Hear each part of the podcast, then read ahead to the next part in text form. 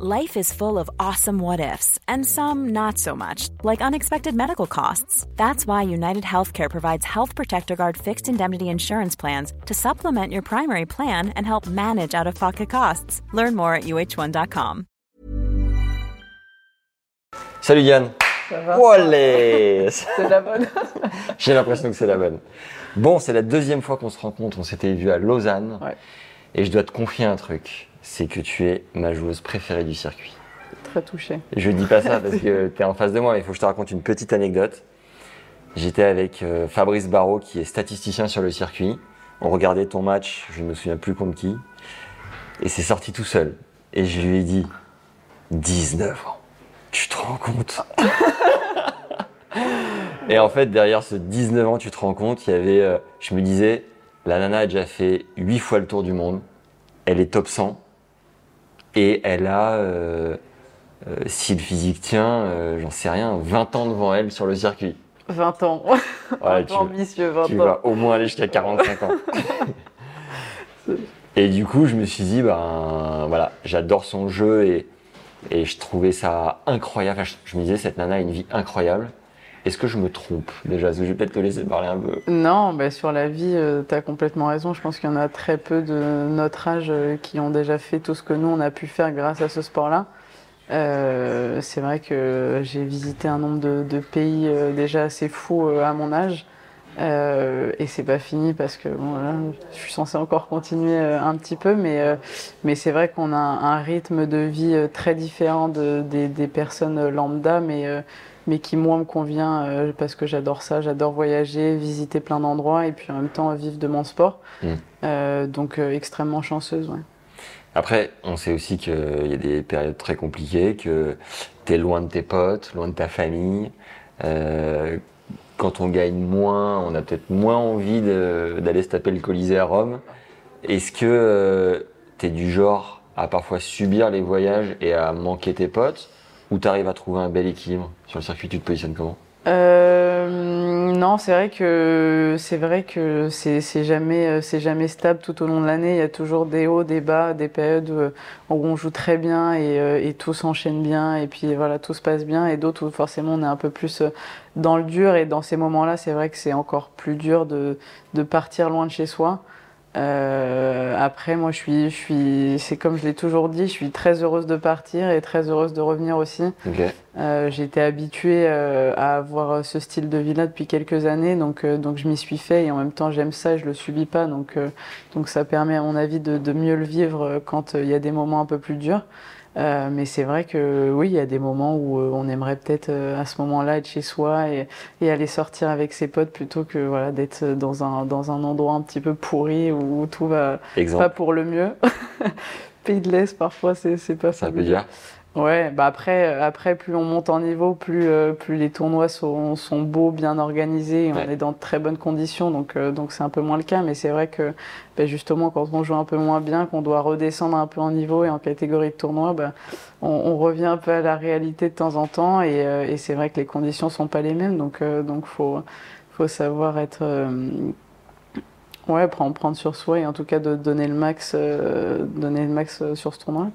T'as signé quand avec ASICS? Euh, j'ai signé, ça doit faire, euh, je pense, 6-7 ans. D'accord. Euh, c'est le premier contrat textile que j'ai signé. Donc t'avais quoi 15 J'avais, non, je pense que j'avais 13 ou 14 ans. Ah ouais, bien avant, ouais. Ouais, bah même plus en fait, ouais, je te dis ça. Ouais, non, c'est ça, 6-7 ans à mon avis. C'était quand là, tu vas avoir fait 21 mon... là. Ouais. Ok.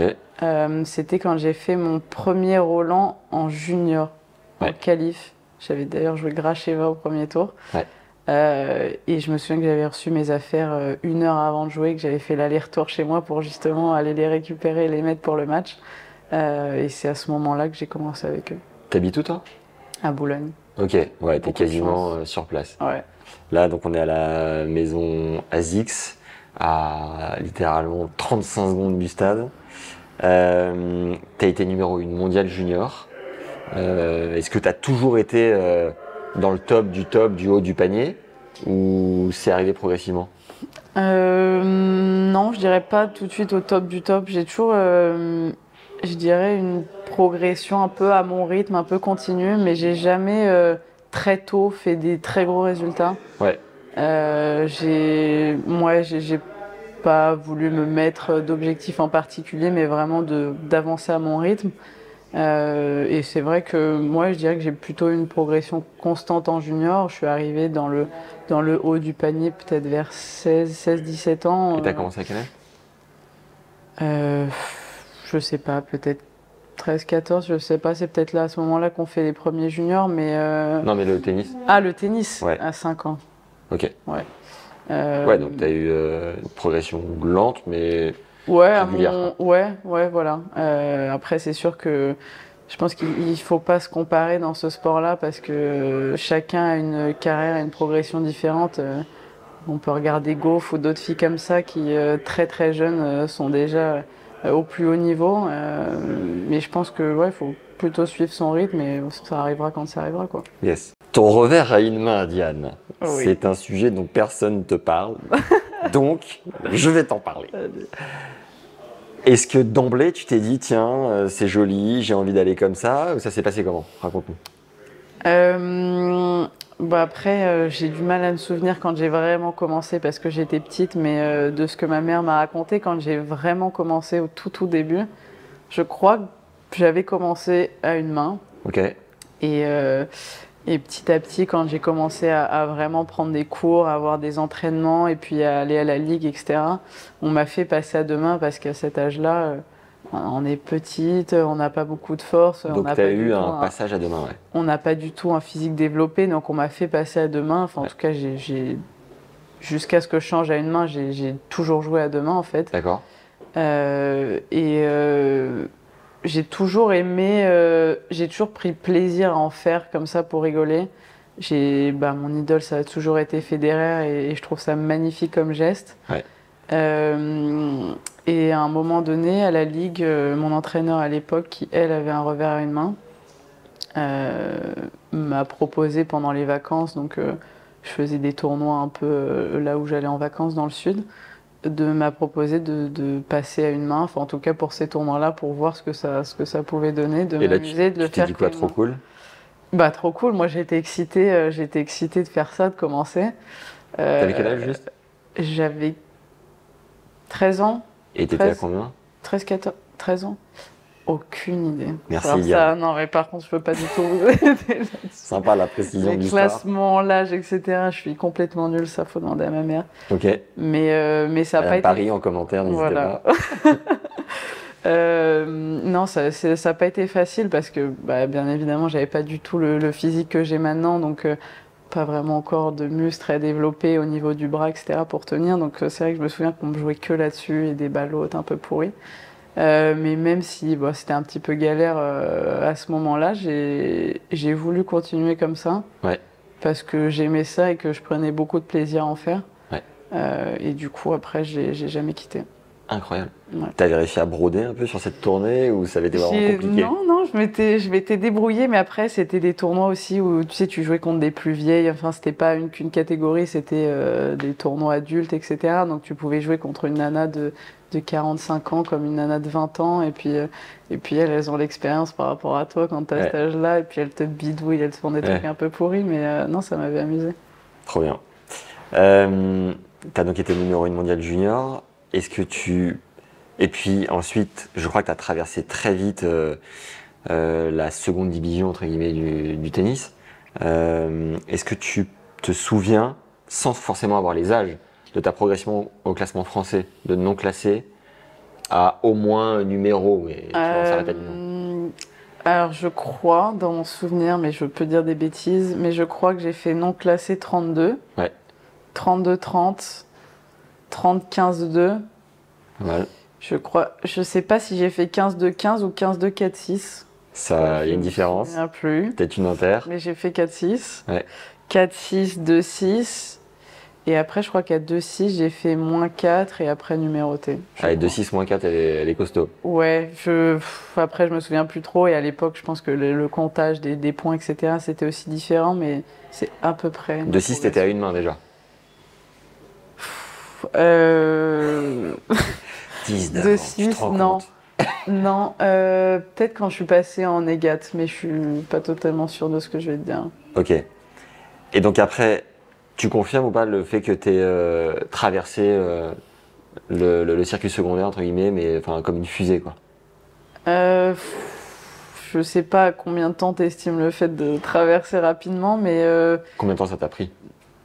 je sais plus. Dans mon souvenir, j'ai stagné un petit peu vers les 300 et quelques à un moment, à un moment donné, où j'avais un peu de mal, mais en fait, je pense que c'est comme euh, même maintenant, aujourd'hui, c'est qu'il y a des moments où on peut stagner à un classement et avoir du mal à passer le cap. Et puis d'un coup, il y a un tournoi, un truc, un résultat qui débloque un peu le truc et on monte d'un coup très vite, alors que pendant des mois, on était resté à peu près au même classement. Euh, donc je me souviens qu'après euh, après cette période-là où j'avais été 300 et quelques, c'était monté plus rapidement. Ouais. Et, euh, et là, j'avais enchaîné, puis après, j'étais passé dans le top 200, etc. Mais, mais je me souviens qu'au tout début, il y avait une petite période quand même où j'étais, j'avais peut-être un petit peu stagné, je dirais. D'accord. Et deuxième palier où tu as stagné, c'est quoi? Après euh, les 300. Je dirais peut-être en dessous des 200, vers les 190. D'accord Et après, euh, et après c'est pareil, euh, je suis montée. euh, en fait, c'est comme tout, c'est quand on est sur une bonne lancée, une bonne période, on enchaîne les bons résultats sur plusieurs tournois et en fait, ça te fait prendre beaucoup de place d'un coup. Et après, il y a des périodes dans l'année où tu en as moins et puis tu as des points à défendre ou autre et puis tu redescends. un petit- Enfin, c'est toujours. euh, c'est constamment, tu montes, tu descends, ou enfin, il y a toujours euh, ouais, des petits hauts et bas en fait, je dirais. Tu sens que tu as encore beaucoup de marge? Euh, de marge de progression, ouais, je pense j'ai encore pour moi beaucoup de trucs à améliorer euh, pour arriver vraiment au plus haut niveau. Et puis on voit encore qu'il y a quand même une, une grosse différence de niveau dans les, dans les 20-10 premières mondiales. Ouais. Euh, donc euh, ouais, j'ai encore beaucoup de trucs à travailler. Tu penses que c'est où les axes principaux où tu dois vraiment te renforcer? Euh, je pense que physiquement, aujourd'hui, je trouve que toutes les filles, physiquement, c'est monstrueux. Ça a progressé énormément euh, en termes de constance déjà pour, pour enchaîner les matchs, les tournois, euh, et puis dans des grosses batailles parfois à chaque fois. Ouais. Euh, puis ouais, aussi la, la vitesse de déplacement, de réaction. Et puis après, bien évidemment, la, la constance dans mon jeu aussi. Je pense que dans tous les cas, on essaye en permanence de faire évoluer chacun de ses coups et pour faire évoluer son jeu. son jeu. Donc je pense que c'est faut, faut progresser un petit peu partout à chaque fois. Après, il y a des, des périodes où on sent qu'on a vraiment besoin de travailler quelque chose en particulier et d'autres où, c'est justement autre chose. Mais, euh, mais ouais, il y a encore beaucoup de trucs. Est-ce que tu as senti quand tu as atteint la première place mondiale euh, en junior un intérêt particulier pour toi, subitement? Tiens, les marques euh, me font des propositions, j'ai de la notoriété que j'avais pas avant. Est-ce qu'il y a eu un avant-après? Ouais, bien sûr. Bah, c'est vrai que ça donne beaucoup de visibilité. Le, le circuit junior, c'est, euh, je trouve que c'est un beau circuit à faire euh, avant d'arriver chez les pros parce qu'on découvre les grands chelems. Ouais. Euh, on découvre aussi un petit peu le circuit et comment ça se passe. Donc euh, je trouve que c'est top à faire. Je veux pas dire de bêtises, mais tes meilleurs résultats en Grand Chelem euh, chez Junior, comme je. Wimbledon, Et c'était- Wimbledon demi-finale. Ok. Mais J'ai jamais été très très bonne en, grand chelem. euh, Junior. Junior, ouais. Ouais. Euh, mais forcément, oui, quand tu, tu finis numéro une, euh, ben voilà, c'est sur les réseaux, on, on voit un peu plus. Et puis c'est sûr que on commence à te connaître un petit peu plus, alors que bon, en junior, c'est vrai qu'on connaît pas trop trop les filles. Ouais. Euh, donc ouais, bien sûr, mais c'est comme aujourd'hui, dès qu'on fait un, un résultat, c'est tellement médiatisé que, que forcément, il y, a- il y a plus d'intérêt. ouais. Yes. Donc, tu vas avoir 21 ans. Ça Ouais. fait déjà 2-3 ans que tu es sur le circuit. Tu as signé avec une très belle marque. Euh, Racket, j'imagine que tu as aussi un beau contrat. Comment tu fais pour gérer cette vie où, je sais pas si euh, ton sponsor laissera tout ça, mais tu dois très très bien gagner ta vie, très jeune. Qu'est-ce que ça fait? Comment tu vis avec ça en fait? Euh, question. Euh, bah, je pense que on, on gagne très très bien notre vie, mais on a aussi énormément de dépenses. Ouais. Euh, c'est sûr, comparé à des gens normaux, c'est vrai que ce qu'on gagne, c'est c'est assez fou. Euh, mais c'est vrai qu'on doit aussi dé- beaucoup dépenser pour notre carrière avec euh, les coachs, les voyages, etc. Donc, euh, donc en fait, c'est vachement un, investissement en fait sur, euh, sur notre carrière et c'est de justement mettre euh, le plus de chances possible de notre côté euh, voilà, en, en s'entourant bien, Ouais. euh, en étant dans de bonnes conditions. Et, euh, et je pense que c'est bien pour, pour euh, bien évidemment ensuite bien performer et encore mieux gagner sa vie. Mais euh, on évolue un peu avec ça, donc, euh, donc on, on gère ça. euh, et puis on a aussi notre entourage qui est, qui est là pour, pour nous T'as aider. gardé les pieds sur terre Ouais. T'as as pris la, la pastèque à un moment donné ou pas Est-ce que t'as eu un peu le melon C'est pas du tout dans mon comportement, euh, dans mon état d'esprit, donc euh, j'espère ne jamais l'avoir un jour, Ok.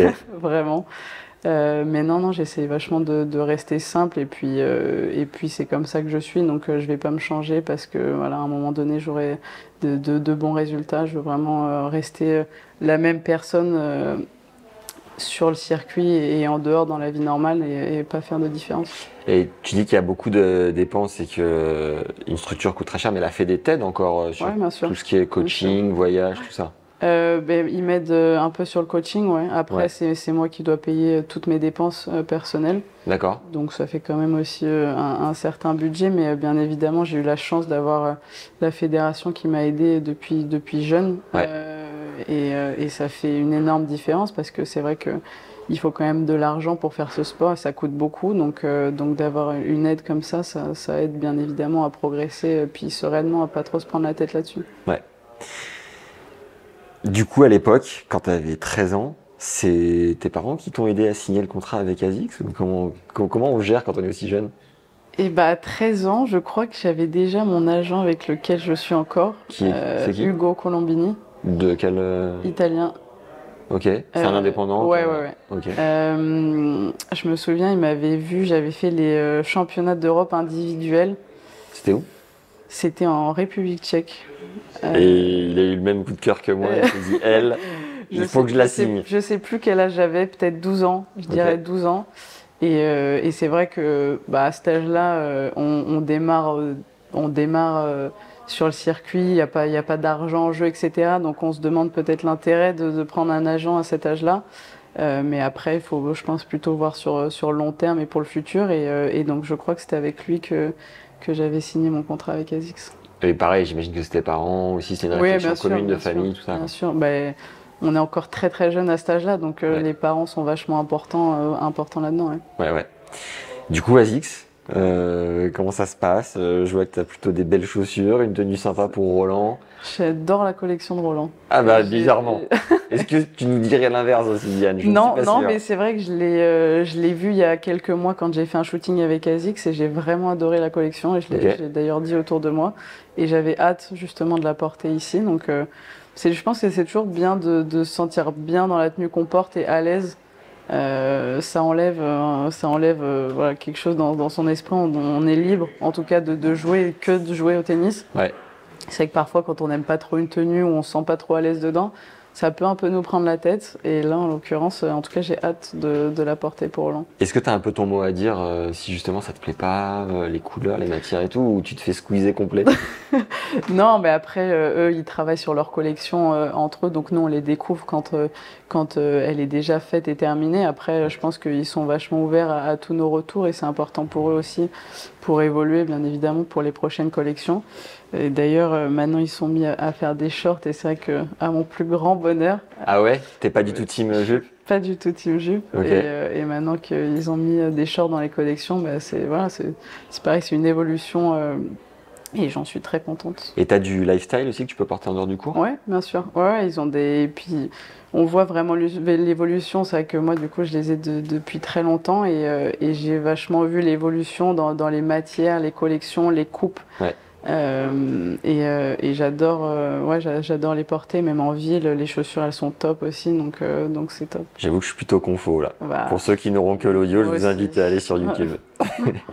ok, trop cool. Et tu te sens plutôt belle gosse quand t'es en tenue lifestyle de ville, en dehors du cours ou- Ouais, bah après c'est plus plus les chaussures que je porte en dehors du cours. Après j'ai pas trop De sable de ville? de ouais de sable de ville, mais mais en tout cas les chaussures, je les trouve trop bien. Il y en a des, des plus ou moins euh, décontractés, d'autres euh, qui peuvent être un peu plus habillés. Donc euh, Ouais. c'est cool d'a- d'avoir d'avoir plusieurs types de, de chaussures à mettre. Et on sait que les outils de travail principaux d'un joueur de tennis, c'est la raquette et la chaussure. Ouais. Est-ce que tu as un moule du coup spécial pour ton pied? Non, non, mais ça fait euh, bah, depuis que j'ai signé avec eux, j'ai toujours euh, choisi ce modèle-là. Ils en ont trois, je crois, en Ouais. modèle de tennis. Ok.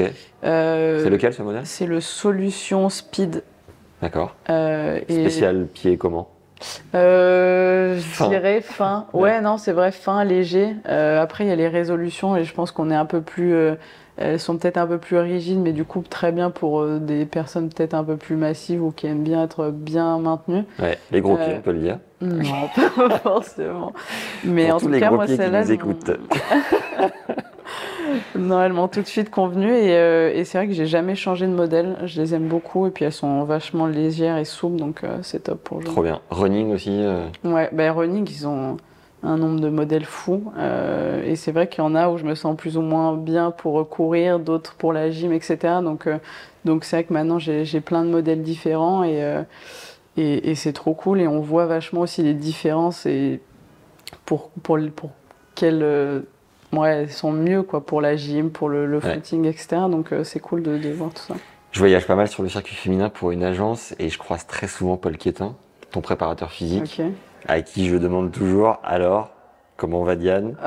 Est-ce que tu es du genre à poncer un peu tes, tes running ou la salle, tu as du mal à, à tout donner? Euh, non, non, la salle, j'aime beaucoup. Euh, c'est vrai qu'avant, j'avais un peu de mal avec le footing. Ouais, mais on est obligé de- d'en faire et de, et de s'y mettre. Donc j'ai commencé euh, petit à petit à apprécier un peu plus à en faire. Et euh, il y a des périodes où, où je cours pas mal. D'accord. Euh, mais après, euh, tout ce qui est salle, moi j'aime beaucoup. Euh, j'ai jamais été à reculons, on va dire. Donc, donc non, c'est plutôt cool. Tu te sens chaud pour Roland là? Très. Allez là, t'es affûté Ouais, ouais, j'essaye. Mais là, il me reste encore un peu de temps pour, pour s'entraîner et encore tout régler. Mais, euh, mais en tout cas, j'adore les conditions ici. Et puis de, de- d'être à la maison, on sent que, qu'on est bien, quoi. Puis tu viens de gagner à, à Paris, au Trophée Clarins, Ouais. c'est bien ça? Ouais. Je crois que ça faisait quelques mois, c'était un petit peu compliqué. Qu'est-ce qui s'est passé pour te remettre à l'endroit là? Euh, bah, ça se fait pas d'un coup. C'est vrai que ouais, il y a eu une période un peu compliquée où je m'étais plutôt bien préparée sur terre et je pensais que j'allais plutôt pas mal jouer. Ouais. Ce qui s'est pas du tout passé. Ok. Euh, mais petit à petit, j'ai essayé de, de retrouver mon niveau, de, de m'accrocher sur les matchs où, où j'étais pas forcément bien. Alors il n'y avait pas la victoire au bout, mais je sentais que petit à petit ça commençait à revenir. Ouais. Euh, et puis à Paris, euh, à Paris c'est aussi à la maison, euh, il y a sa famille, on est soutenu et puis euh, et puis j'aime beaucoup les conditions là-bas aussi, donc euh, donc je pense que c'est un tout. Euh, mais je sentais que petit à petit mon tennis revenait et que voilà il fallait un, un match ou deux pour pour que ça puisse tourner en ma faveur. Ouais. Et, euh, et ça s'est plutôt bien mis en place toute la semaine, donc euh, donc c'est cool et ça tombe au bon moment on va dire. Deux dernières questions. L'année dernière, tu bats. Comment elle s'appelle? Aide-moi, à Paris. Krejcikova. Voilà, c'est ce que j'ai dit. Euh, qui était tenante du titre. Ouais. Et j'ai l'impression que ça t'a un petit peu propulsé quand même médiatiquement, non? Ouais, mais je pense que déjà Roland Garros, d'être française, euh, dès qu'on fait un résultat ou qu'on gagne un match, bon là, il y a- tout était décuplé. Euh, Je joue contre la tenante du titre sur le central Ouais. Pour la première fois et en plus euh, le stade s'était rempli à la fin, donc Wow. euh, donc c'était un ensemble de choses et forcément tout était présent pour que, euh, bien évidemment, ça soit médiatisé. Euh, mais, mais, mais oui, oui, forcément, on l'est plus que, que si on fait un résultat. T'avais le bras qui tremblait un peu avant de, de rentrer sur le central Euh, Même sur les premières balles d'échauffement J'avais pas le bras qui tremblait, mais j'avais une sorte de, de tension, d'excitation, on va dire, avant de rentrer sur le cours. Et, euh, et puis quand il y a le, le speaker aussi qui commence à, à annoncer euh, les noms, les prénoms, Ouais. et, euh, et qu'il y a le public aussi qu'on qu'on sent chaud derrière, euh, ouais, ça met une, petite excitation, je dirais. T'as regardé Paul Quétin en lui disant Je sens que je suis tendu là. Non, mais, non, mais déjà, déjà j'ai eu du mal à les trouver parce que je pensais qu'ils étaient beaucoup plus bas, enfin près du cours. Ouais. Et en fait, ils étaient euh, vachement éloignés. Mais, euh, mais non, non, après, euh, on se met petit à petit dedans et, et on profite du moment. Allez. Est-ce que tu vises la première place mondiale ou rien? Ou c'est pas ton état d'esprit? Toi, t'es plus. moi, je me laisse progresser et je verrai. J'ai beaucoup de mal à mettre des objectifs de classement. Ouais. J'ai toujours eu beaucoup de mal avec ça. Mais même en fait de me projeter. Je sais qu'il se passe, il peut se passer tellement de choses euh, que je préfère vachement faire euh, petit à petit en fait, au fur et à mesure. Et, euh, et bien évidemment, l'objectif un jour, ce serait, ce serait d'être numéro une, mais ça va avec le fait d'avoir des résultats à ce moment-là et de peut-être gagner un grand chelem. Mais, mais, mais ça, on verra plus tard. En tout cas, j'essaye de, de, ouais, de continuer à progresser à mon rythme. Et, euh, et si un jour, euh, et si un jour j'y arrive, euh, j'en serai la plus heureuse. Et t'es plus euh, première place mondiale ou gagner un grand chelem? Gagner un grand chelem. Ah ouais? Ouais. Plus. Ben, plus en général, non, mais en général, ça va avec. Euh, c'est rare que en gagnant un grand chelem, on soit pas numéro une mondiale, mais, mais non, je dirais quand même gagner un grand chelem. Ok.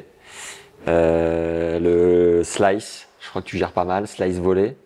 Euh, Est-ce que c'est un truc que tu kiffes particulièrement, rendre folle tes adversaires en leur chipant à la tronche ou comment ça se passe Euh, ouais, de plus en plus. Euh, de plus en plus, j'apprends à essayer d'emmerder un petit peu les filles avec mes coups. Et c'est vrai que justement, la semaine dernière, le slice a très bien marché. Ah ouais, Ouais. c'est bon ça. Donc non, non, ça me fait rire et puis et puis j'aime bien ce coup-là aussi. Donc donc j'essaie de bien évidemment le faire progresser tout le temps. Mais c'est vrai que c'est un coup qui peut embêter euh, certaines filles. ouais. Euh, tu nous as parlé de Roger. Est-ce que et Hénin t'ont inspiré euh, tant sur le revers à une main que sur peut-être le style de jeu? Elles m'ont inspirée, mais je dirais plus tard, euh, parce que c'est vrai que j'étais encore petite quand elle, elle jouait, donc j'étais pas forcément consciente de tout. Et puis c'est vrai que petite, je regardais pas tellement non plus le tennis, en tout cas bien moins qu'aujourd'hui. Ouais. Donc en premier lieu, ça a été Roger, bien évidemment, et après, ensuite, quand bah, voilà, j'ai grandi et j'ai monté, en- je suis montée en niveau. euh, j'ai commencé à beaucoup regarder des vidéos de, de Justine et d'Amélie, justement pour, euh, pour se revers à une main, et puis le jeu en général, et puis leur, leur physique aussi, c'était quand même très très physique et, euh, et un déplacement de fou, donc euh, donc c'est important, je pense, de, de, de regarder justement ces filles-là pour euh, s'en imprégner, essayer de, de voir ce qu'elles faisaient, ce qu'elles faisaient de bien pour essayer euh, d'ensuite euh, le pouvoir le, le reproduire ou s'en inspirer un petit peu. L'une ou l'autre, euh, t'as déjà euh, conseillé un peu, parlé au détour d'un couloir, j'en sais rien, en disant tiens, je kiffe ce que tu fais. Ouais, ben Justine, j'ai eu la chance, je crois que c'était l'année dernière ou il y a deux ans, euh, pendant Roland Garros, euh, elle était venue sur un de mes entraînements euh, et on avait pu parler un petit peu et, et Amélie aussi, je commence à un petit peu mieux la connaître maintenant aussi, donc donc c'est vrai que c'est plus simple de, de pouvoir échanger et puis moi Ouais. aussi de, de pouvoir poser des questions, mais c'est vrai que euh, maintenant qu'on se côtoie peut-être un petit peu plus, euh, c'est vrai qu'elles elles sont vachement là. euh, Si elles peuvent aider, en tout cas, et donner des conseils, euh, bah, ça, ça va être les premières à le faire. Diane, est-ce qu'il y a une question que je ne t'ai pas posée? Il faut préciser le prénom de ton chat, de ta Pas voisine. Chien, chien, chien. Ah, t'as un attention, chien, Diane. Chien, bien évidemment. C'est quelle, quelle race? C'est un berger américain. C'est comme un berger australien, en juste un tout petit peu plus petit. Ah, trop bien. Et alors, je comment un, je suis un peu déçue de ne pas pouvoir l'amener à Roland. Tu sais que euh, c'est possible de l'amener à Roland. il est quand même assez costaud. Ok. Donc, euh, J'ai appris que s'il y avait une carte qui justifie que le chien est thérapeutique, ça Ouais, passe. je, je il faut suis au prouver courant que tu as ça. besoin d'un chien thérapeutique. J'étais limite à le faire, mais non, non, non, mais il est, il est quand même de bonne taille, donc euh, donc c'est quand même moins facile à, à transporter. Mais, euh, mais en tout cas, il est là en ce Tu moment. nous as pas dit le euh, prénom. Silo. Ok. Et c'est toi qui l'as choisi ou? Euh, je l'ai choisi avec mon copain, ouais, et ça fait, euh, il a deux ans et demi maintenant. D'accord. Donc euh, non, mais c'est cool là, même pendant Roland, de pouvoir rentrer chez moi Ouais. et de, de pouvoir être avec lui et déconnecter sur un grand chelem comme ça, c'est c'est un, c'est un beau privilège. Tu fais time silo quand t'es pas là ou comment, comment ça marche la relation? Je le fast time, ouais. Avec les beaux-parents ou avec mes parents quand, quand on l'a pas.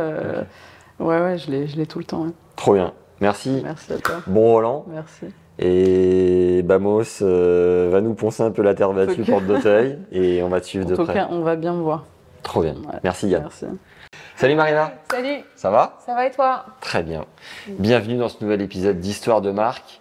Aujourd'hui, nous sommes à la ASICS House à Roland Garros, à littéralement 35 secondes de l'entrée de Roland. Je pourrais vous donner la porte, mais bon, je crois que je suis un invité privilégié avec Marina qui a fait 11 ans au service sponsoring, qui a même été responsable du sponsoring.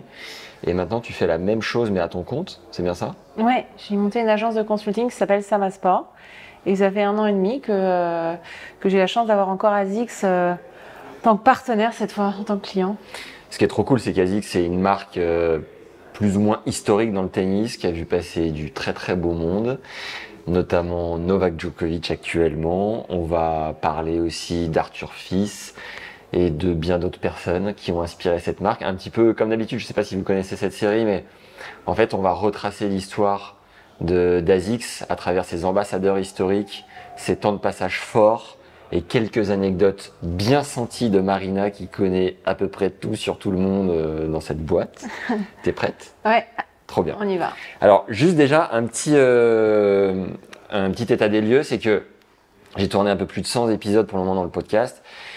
Et un des ambassadeurs de longue date, c'est euh, quelqu'un qui est passé souvent sur le podcast, qui est Sam Sumik, un coach, qui m'avait dit à l'époque, euh, je lui avais dit, Sam, c'est qui ton contact Il m'avait dit Marina.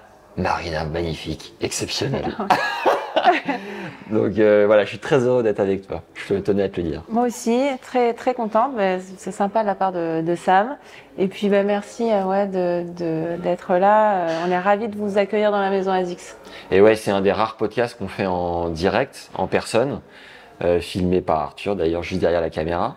Et donc pour commencer pied au plancher, peut-être, est-ce que tu peux nous raconter euh, comment tu as eu le nez de signer Novak Djokovic Parce que je crois que euh, les personnes chez ASICS ne, ne te croyaient pas autant que toi, tu pouvais sentir ce projet-là en tout cas. Ouais, alors bah, déjà, c'est pas venu de nous au départ, c'est venu de, de, de lui. Ouais, Ce qui est encore plus fort. C'est-à-dire que lui euh, était à un moment de sa carrière où il était blessé en 2017 et il a eu envie de tout changer. Son équipementier textile, chaussures, son staff, euh, il avait envie de repartir euh, fraîche quoi. Et, et là, on a son agent qui, on- j'entends des bruits. Euh, Novak aimerait essayer les chaussures et, et donc Eduardo, son agent, vient nous voir et euh, un- un me dit euh, euh, Novak, il, il aimerait savoir si vous serez chaud pour euh, pour le sponsoriser. Il a envie de changer, il, re- il recherche ça. Ouais. J'étais un petit peu surprise. Il est combien que- à cette époque-là? Il est déjà dans les tout meilleurs joueurs au monde. Il a une blessure, il me semble, au coude, qui l'handicape pas mal. Et euh, son classement, au mois, de- c'était Roland 2017, où donc il ne joue pas. Je ne sais, je ne sais plus son classement, mais il a eu déjà eu des, des titres grand Il est top 3 et déjà. Il est top 3, quoi. Il est déjà, euh, il a, Si ce n'est peut-être au-dessus. On ouais. sait pas trop entre les Mais trois, bon. les deux. S'il y a des machines du calcul savant du classement, mettez-le nous en commentaire. Merci. ouais. Il fait partie du Big Four, ça c'est sûr. Ok. Euh, donc, euh, et, et ils nous disent, voilà, il a joué pendant 12 ans avec la barricade et il aimerait euh, Barricade de Adidas. Voilà, que qu'Asics lui, lui développe une chaussure à son image et est-ce que vous êtes partant? Et j'étais assez surprise et en fait, notre stratégie à ce moment-là n'était pas du tout d'avoir des ambassadeurs chaussures. D'accord. On était vraiment sur ce qu'on appelle euh, la, la- la- la- la silhouette euh, complète avec textile, chaussures. En fait, ASICS marchait déjà quand même bien à l'époque. On n'avait pas le besoin de promouvoir particulièrement avec un visage la chaussure. Ok. Donc ça a été compliqué, c'est vrai, en interne. Parce que lui, d'emblée, il vous a dit, moi, je veux pas être textile, je veux être que chaussures. Ouais. ouais. D'accord. À ce moment-là, il était déjà, en- il finalisait son deal avec Lacoste Ouais. et euh, il n'y avait pas de porte d'entrée pour nous. Donc. euh, Est-ce que tu sais s'il a mis plusieurs marques en concurrence sur un moule pour voir dans lequel il se sentait le plus à l'aise Ou il est venu vous voir que vous euh, sur ce. sur Je, je, je sais pas. Je pense que il avait déjà eu vent de, de, de pas mal de choses. Il, sait qu'on était capable de faire des chaussures sur mesure. Il était Ouais. au courant. Il y avait un joueur de double qui s'appelle Nenad Zimoncic, euh, Ouais. un Serbe qui était euh, qui lui avait bien vendu déjà la marque Asics. Et, et euh, c'est pour ça que il n'a pas été. Non, je crois pas qu'il ait été voir d'autres marques. Ok. Donc, il vous approche. Toi, tu te dis euh, gros coup à jouer. Et pourquoi euh, tes collègues de travail le sentaient moins à cette époque-là? Parce que euh, y avait une- euh, on avait envie d'être, de se détacher de l'image euh, spécialiste de la chaussure finalement. Ah oui, ce que tu disais juste Et donc, et donc de, et puis en plus la visibilité, la visibilité est beaucoup plus grande lorsqu'on a un, un ambassadeur qui porte le textile. Le logo est, est sur la chaussure, bah, les caméras ne se, se, se concentrent pas tout le temps sur les pieds. Donc on sait que l'objectif pour nous, c'était de développer notre notoriété de marque, voilà, et, et qu'avec la chaussure, on n'était pas euh, euh, très très chaud. Et, euh, et au final, je sais pas, j'ai senti le coup parce que pour moi, Asics, il leur manquait un nom. Ok. Et je me suis dit, même si c'est la chaussure, ça reste Novak Djokovic. Et aussi, je trouve qu'en interne, dans une entreprise, même une, une multinationale comme ASICS, ça permet aussi de créer de l'excitation et, et booster un peu les employés d'avoir des égéries de marque comme lui. D'accord. Et euh, donc, j'ai- finalement eu l'aval de euh, la direction et on a pu entamer les négociations. Et c'était qui les, les gros noms d'Azix euh, avant Novak? C'était euh, dans l'histoire, dans les années 90, Correggia, Alex Oui. Correggia, qui a été numéro 3 mondial avec ASICS, euh, et euh, Thomas Enquist. On avait Oui. une chaussure euh, qui, avait son, qui portait son nom. Qui était numéro Enquist. 4, je crois, au mieux. 4 mondial en 2000, ouais. Thomas Enquist, suédois Suédois. Très bien. Donc Novak, comment vous le signez et comment ça marche en fait de, de signer un gars comme ça? Est-ce que tu peux nous donner un peu d'infos que toi seul sais et que nous tous Ouais. saurons dans la foulée Ben, je vais Ah, vous dire- attend. Je pense que c'est beaucoup plus simple, vous n'allez pas me croire, mais je vous assure que c'est plus simple de signer Novak Djokovic que de signer certains juniors. Vraiment. Parce, Parce qu'il était plus mûr. Parce qu'il est plus mûr, il sait ce qu'il veut, parce qu'il a une vision déjà par rapport au produit très détaillée de ce qu'il recherche. Nous, on sait ce qu'on peut faire, ce qu'on ne peut pas faire. Donc, on a une espèce de maturité, une expérience qui fait que ça va assez vite. Ouais. Et sur la partie négociation, droit, droit, euh, droit d'image, euh, tout ce qui peut, euh, tous les sujets dont on peut parler dans ces cas-là. En fait, quand on parle à des stars, ça, ça- c'est très simple parce que ça sera jamais en dessous de- d'un montant. En fait, c'est, soit ça, soit ça, ça- ça s'arrête et on reste amis. Et ça, il le dit d'emblée. Et c'est clair. Pour pas perdre de temps. on perd pas de temps, en fait. Ok, donc d'emblée, il vous, il vous briefe sur le minimum, le seuil qui est de combien? Le plafond. Je peux pas donner de montant, mais euh, ce que je peux. Merci. Ouais, c'est, impossible pour moi de vous donner le chiffre exact. Ce que je peux vous dire, c'est que je ne pense qu'il, ne s'engage pas en dessous de 7 chiffres avec aucune marque. Donc cette chiffre, c'est quoi? C'est Aucun 1 million d'euros? Bah, pas en dessous de ça, ouais. Ok. Voilà. Un ou c'est un multiple de. Bah, ça, c'est la base. On commence par là. Ok. Après, après, il y a des fait tas d'éléments qui changent, qui, qui- qui vont faire que ce chiffre il augmente ou il- il- il- dans une négociation de contrat avec un joueur, que ce soit Novak ou d'autres, il y a beaucoup beaucoup de paramètres qu'on va utiliser, des leviers de négociation sur notamment une chose euh, qui est très, qui vaut beaucoup d'argent, c'est le temps. Ouais.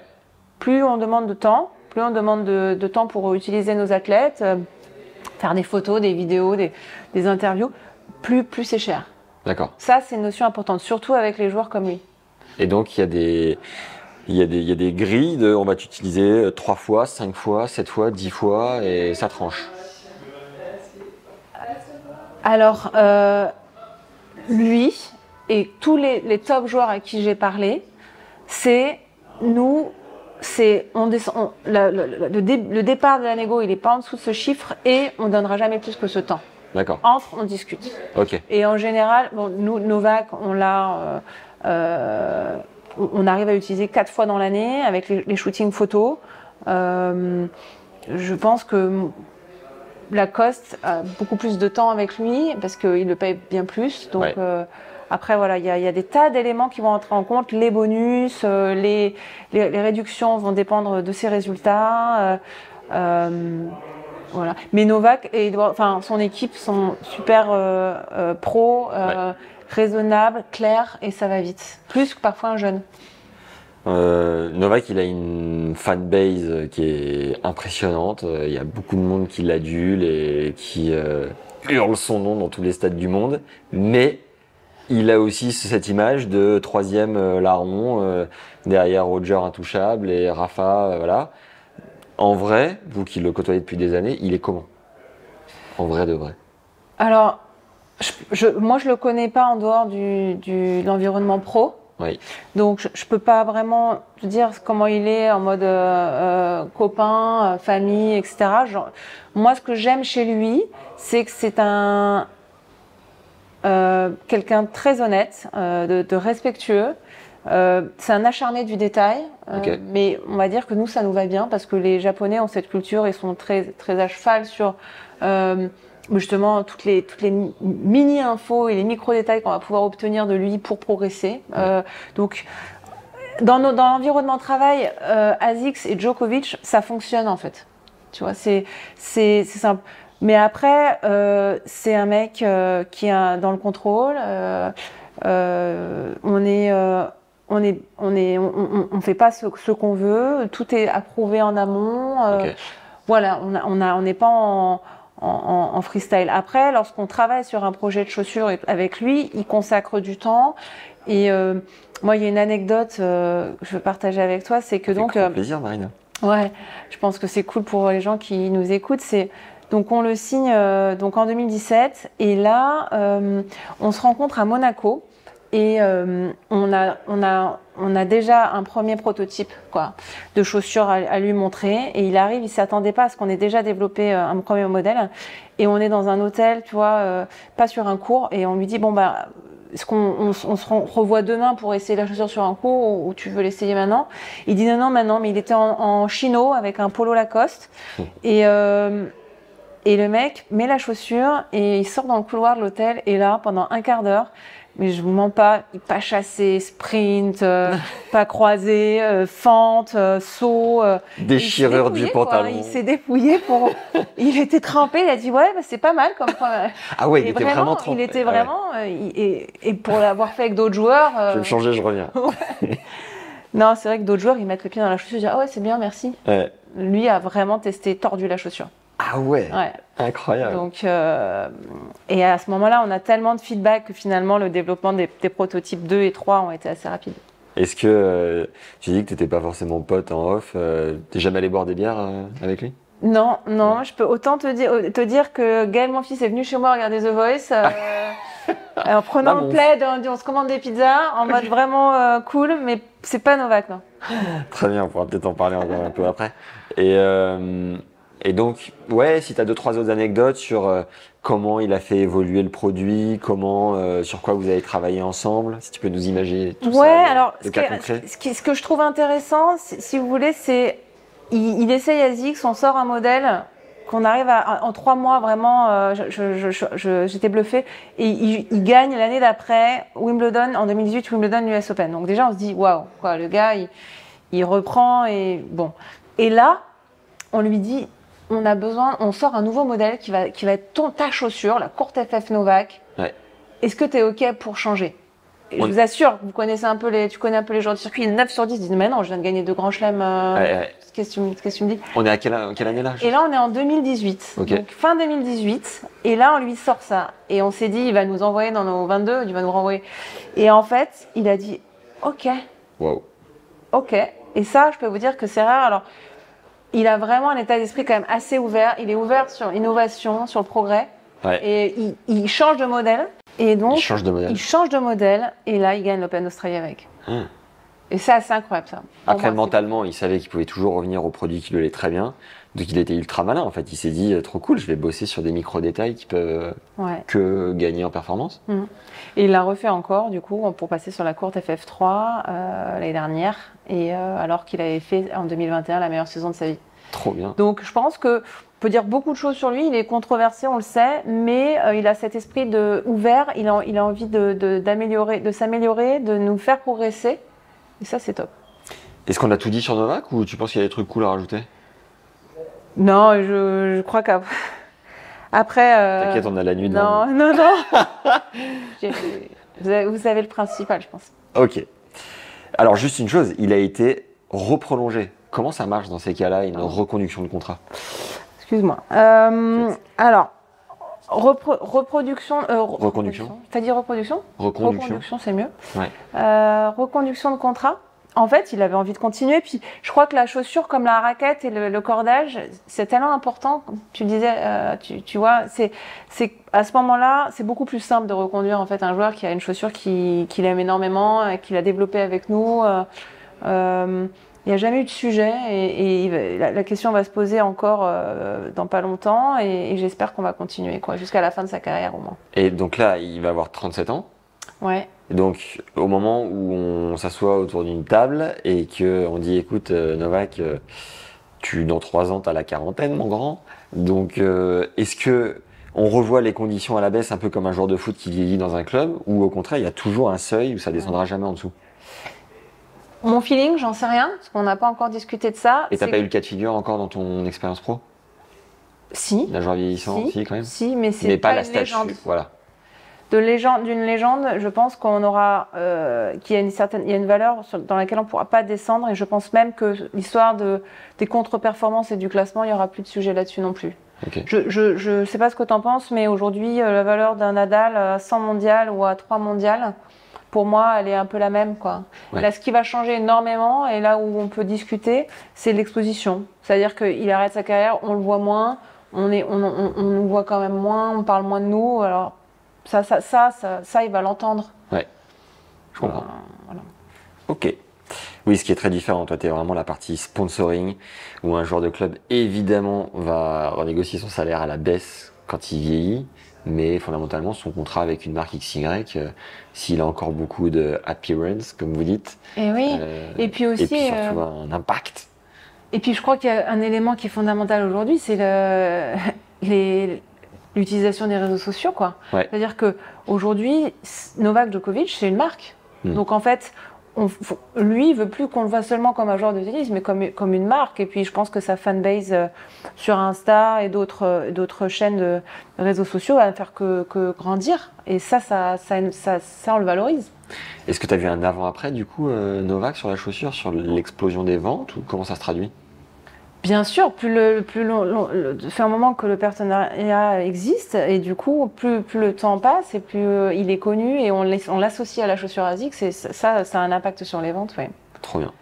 Alors, avant de parler d'un autre ambassadeur euh, type la Monf, euh, on s'est croisé à l'Open d'Australie, à Melbourne. Je suis d'ailleurs venu voir euh, la House qui était magnifique. Je vous encourage à regarder le vlog. Voilà. Et tu me disais à ce moment-là, le marché part en cacahuète. Le marché est fou. Ouais. C'est-à-dire que c'est la course à qui offrira le plus à, à, à des gens dont on ne sait pas ce qu'ils vont devenir. Euh, et c'est pour ça que tout à l'heure tu disais c'est peut-être plus dur de signer un junior que de signer Novak. Et qu'est-ce que comment tu peux nous présenter tout ça toi de l'intérieur qui connaît ce, ce milieu euh, comme personne Ben, je pense que euh, je pense qu'il y a plusieurs choses qui il y a plusieurs choses qui font que le, le tennis c'est un sport qui coûte de plus en plus cher pour les annonceurs ou les équipementiers. Déjà, c'est un sport qui est de plus en plus regardé maintenant aussi en streaming et puis sur différentes chaînes donc on peut se connecter regarder des matchs de tennis Ouais. et ça ça une euh, ça voilà, ça fait que accroître la valeur en tout cas marchande des joueurs. Oui. Le fait qu'ils soient actifs sur les réseaux et qu'on les voit alors qu'il y a 10 15 ans bon bah il y avait que le terrain qui parlait là I'm Sandra, and I'm just the professional your small business was looking for. But you didn't hire me because you didn't use LinkedIn jobs. LinkedIn has professionals you can't find anywhere else, including those who aren't actively looking for a new job but might be open to the perfect role, like me.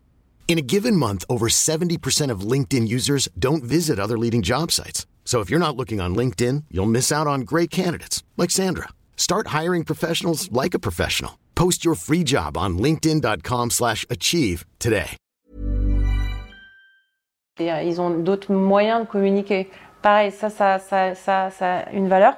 Euh, je pense que euh, les, la compétition, clairement, il y a de plus en plus de marques dans, le- dans le tennis aujourd'hui. Je crois que dans, chez les garçons, on a à peu près 21, 21 ou 22 marques investies dans le tennis. Euh, Ah oui. ASICS, euh, enfin, nous, nous, on est là historiquement depuis, depuis 20 ans, mais mais il y a des nouvelles marques. euh, Voilà, je, vais, je, peux, ci- je peux citer euh, Billy Badou, euh, euh, Armani, des marques de prêt-à-porter, des La marques concurrence la concurrence est rude. Donc, euh, donc, euh, et on a tous les mêmes objectifs quand même, hein, plus ou moins.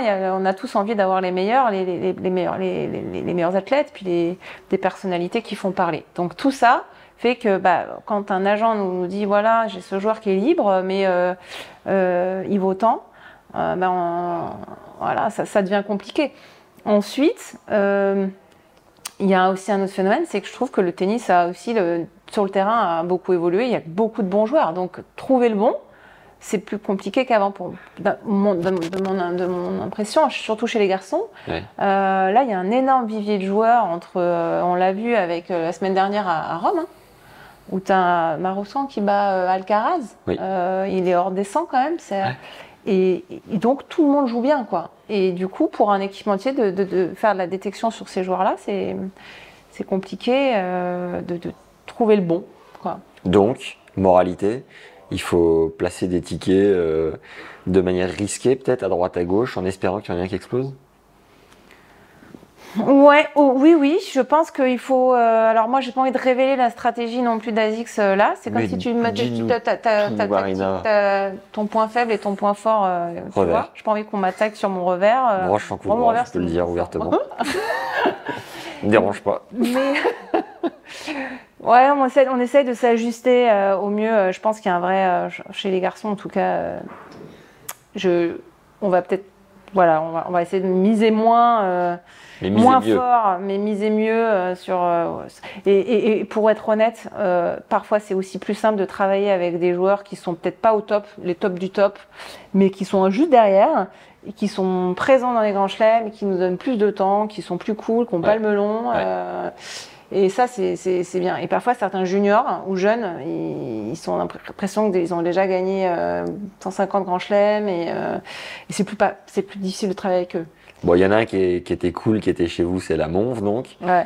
Euh, deux, trois infos sympas à relayer sur votre partenariat, évidemment, faire le lien avec la marque. Lui, il était textile et chaussures, Ouais. donc euh, la totale. Ouais. Raconte-nous un peu comment c'était fait, parce que la Monf, il fait aussi partie des joueurs. La Monf, il fait partie des joueurs qui est passé par 4-5 équipementiers. Ouais. Et du coup, combien de temps vous l'avez eu? Pareil, le rapprochement et puis la l'expérience humaine. Raconte-nous tout ça. Ouais, alors, moi, pour moi, Lamonf est un des joueurs, Gaël, mon fils, qui a le plus impacté Azix. Ah alors, ouais. Pourtant, Correja était 3 mondiales, 2, euh, Engvis 4, on disait, Enquist 4. On a eu des filles qui jouaient très bien, mais Gaël, il a fait, il a fait bouger les lignes. Pourquoi? Parce que c'est un gars qui a un charisme de fou, qui est drôle, qui est bonnard. Ouais. Euh, voilà, il est, il, est, il est gentil, euh, il fait rire, il porte super bien les fringues, c'est un athlète incroyable. Donc en fait, on pouvait mettre ce qu'on voulait sur lui dès qu'on, dès qu'il mettait euh, les, les habits, euh, c'était beau quoi. Ça il, déroule. il est- voilà, il, a, il dégage ce truc euh, qu'on voit pas beaucoup. Je me souviens, alors, on a pris en contrat, lui aussi était blessé, donc c'était quand même un pari. Ah ouais. Euh, Il est, euh, il est dans les choux. Bon, il a souvent été blessé, tu me Ouais. diras. Euh, 2013, et là, il nous dit, mais moi, je... c'est un gars qui, déjà, c'est lui qui fait ses propres négos. C'est le seul joueur que je connais qui fait ça. Il a son agent, hein. Et mais il est toujours là, c'est lui qui fait les négos. il lui dit euh, reste chez toi, j'ai pas besoin de toi. Bah, ils travaillent ensemble, mais c'est lui qui prend la parole, tu Ah vois. ouais, incroyable. Ouais. Bah, ils doivent débriefer ensemble et puis en backup. euh, Ouais, mais il est, il est euh, passionné aussi dans son discours, il a de ses convictions, il est toujours sûr qu'il va finir l'année euh, Ouais. top Top 10. 5. Donc, au départ, on l'a cru, hein, et on est allé, puis il avait une belle carrière déjà de- derrière lui, donc euh, Forcément, ça embarque. ça Quand embarque. t'as un gars comme ça en face de toi.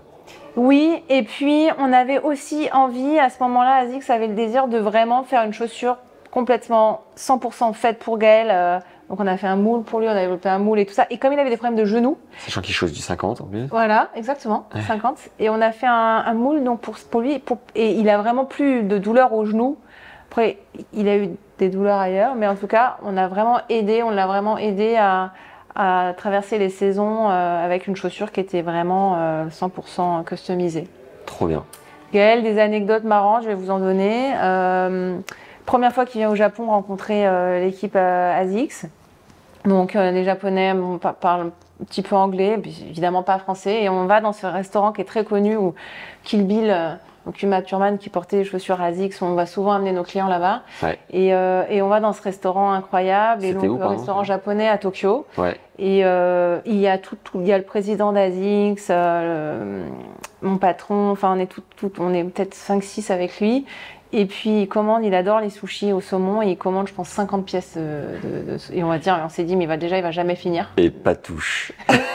Et, et ce qui est très drôle, c'est qu'on a passé la soirée à rigoler parce qu'il il apprenait des, des phrases, des mots euh, français euh, un petit peu. euh, Ouais, voilà. un petit les, peu, euh, les premiers qu'on apprend à tout les le monde. premiers qu'on apprend. Et il disait pas du tout ce que ça voulait dire. Donc il disait, voilà, euh, pour dire bonjour, tu peux dire ça. Ouais. Et donc euh, on voyait le président bien. d'Asie, ces gens répéter. Ah oui, Et- les... et voilà. d'accord, c'était pas les Alors, serveurs du resto, c'était vraiment dire bonjour, ça va, et il Ouais. disait quelque chose d'un peu plus vulgaire, quoi. Et extraordinaire. Gaël était plié de rire. Et, Est-ce qu'il s'est envoyé les 50 maquis et il s'envoyait les 50 sushis. Machine. Machine Gaël, euh, 3 mètres derrière la ligne et au sushi, ça reste une machine. Très bon. Impressionnant. C'est bon. Et pareil, il y a eu un, un effet Gaël, mon fils, peut-être sur le marché français? Complètement. Alors aujourd'hui, je peux pas donner des chiffres. euh, Je, je veux dire, on a fait quand même 8 ans de partenariat avec Gaël. Et, et clairement, euh, il y avait un engouement euh, euh, très important. On a pu voir pourquoi. Parce que déjà, nos magasins spécialistes ont commencé à acheter la collection textile davantage, la collection de Gaël. D'accord Euh, donc ça, c'est vu pareil aux États-Unis. Puis Gaël, il a cette cap- capacité de euh, euh, élever un petit peu les foules partout où il va, quoi. Oui, Et ça, c'est fou. Ouais. Et du coup, tu dis les États-Unis aussi vous ont davantage suivi grâce Ouais. à Laura de Gaël, mon fils, qui est français. Complètement. Incroyable. Ouais, ouais. C'est-à-dire qu'on voyait dans les magasins la collection de, de Gaël, les chaussures. Il y a vraiment eu un impact aussi sur le business. Et, euh, alors qu'il n'était pas euh, top 10 à ce moment-là. Donc, euh, Et sur les réseaux aussi? sur les réseaux, bien sûr, bien plus suivi. Il y a eu un boost de notoriété euh, après la signature de mon fils. Top. On a fait le tour de Gaël? Ouais. Ouais, Deg, ouais, deg de l'avoir perdu que- ou c'est le jeu?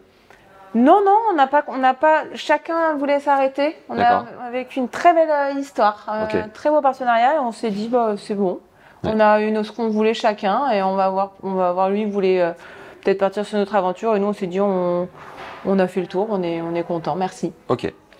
Un autre cas de figure. T'inquiète. D'ailleurs, vous entendez un petit peu de bruit derrière, je vous le répète, on est dans la maison ASICS, en plein euh, Roland Garros. C'est les qualifs, mais voilà, il y a les joueurs qui passent récupérer leur dotation, donc c'est normal, ça vit, s'il vous plaît, un petit peu de tolérance pour euh, les bruits de fond. Voilà, merci beaucoup.